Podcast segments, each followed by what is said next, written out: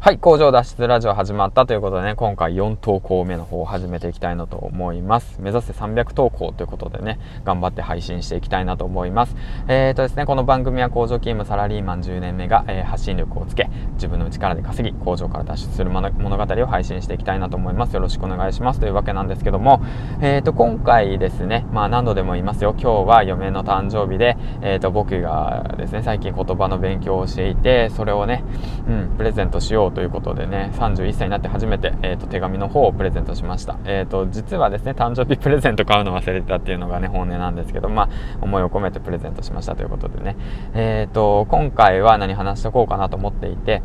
前回のね、ハゲた日の続き、うん、まあ、コンプレックスさらけ出そうぜみたいな感じでね、ハゲた日の続きをね、配信していこうと思うんですけども、うんうんうん、は、だからね、皆さんコンプレックスさらけ出していきましょうよみたいな感じでね、えっ、と、まあ、さらけ出すだけじゃダメですよ。さらけ出した上で自分をね、その、より良くしていこうっていうことが目的ですよ。うんうんうん。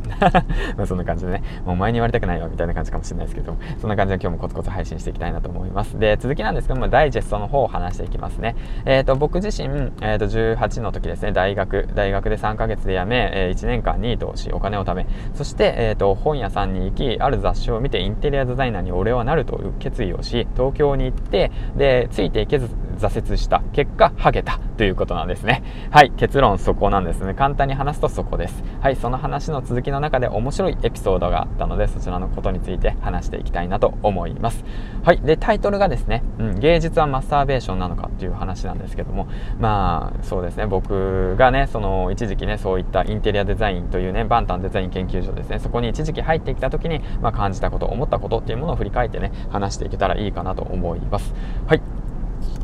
で、えー、と話していくんですけど、まあ、僕自身ねインテリデザイナーになると言って入っていったところやはり周りについていけないと、うん、周りについていけなかった。んです全然ついていけない。まあそれそうですよね。だって僕ヘッドスピンして入った人間ですからね。面接の時にヘッドスピンして入ったんですよ。自己 PR の時にね。あなたは何ができますかって面接官に聞かれてね。でそれでまあそれ以外僕何も特色ないんですよ。特技もないしね。何もない。でも何かあるかなと思って今振り返ってみると目立つことはしてました。はい。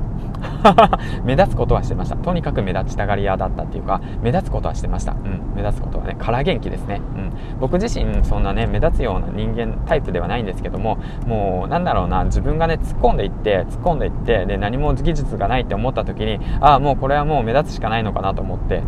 ん。でそういった形でね、えーと、目立ちたがり屋だったっていう内心の気持ちもそれもあったんですけども、えーと、そういった形で、えーと、自分をねなんか空元気ですね。空回りでしたけどその当時はね、うん、だから髪の毛をね金髪にしていて右側だけ完全に髪の毛がなかった状態だとか、まあ、面白かったり面白いですよね。本当。もうみんなは入学式の時にスーツなのにあの僕もまあ一応スーツだったんですけど中ねすっごいねすっごいガラガラのねなんかよくわかんないシャツ着ていったりだとかね。まあそれ言ったんですがもっとすごいやついたんですけどね。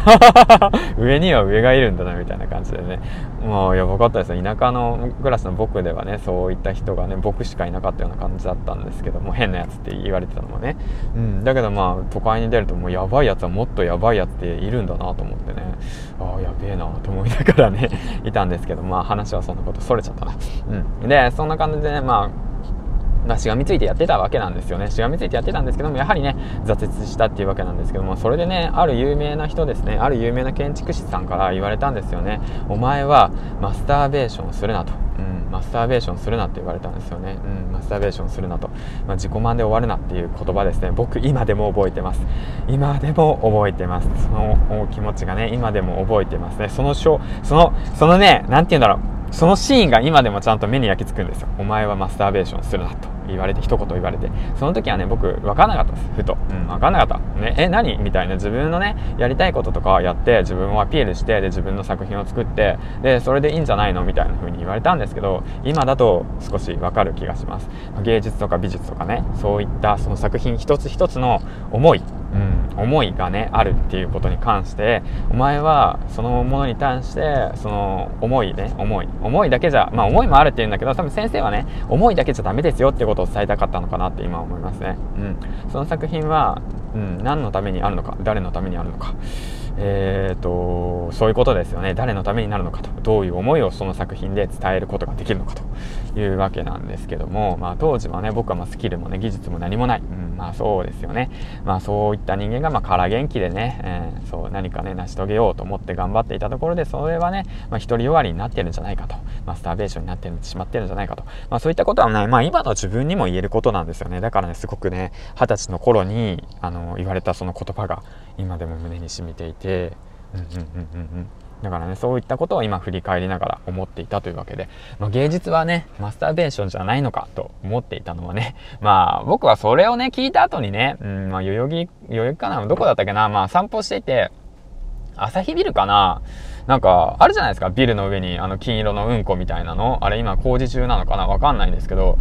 もう先生にね、そういう風に言われて、はって言って思って、そうだな、しっかりやらなくちゃいけないなって思って、でも、それでまあ、ちょっとね、落ち込んじゃってて、うつみたいな感じになって、散歩してたんですよ、夜の深夜、深夜徘徊ですしてたんですよ。そして、深夜徘徊してたんですよ、浅草かな？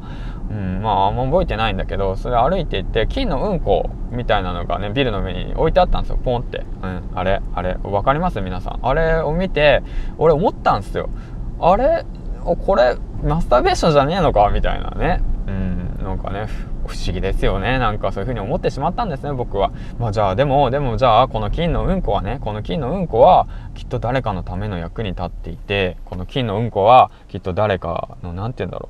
う、の勇気づけるものなのかなってって思ってたんですけど、でもやっぱりね、その金のうんこに関しては、僕はいまいちよくわかってないんですよね。まだ。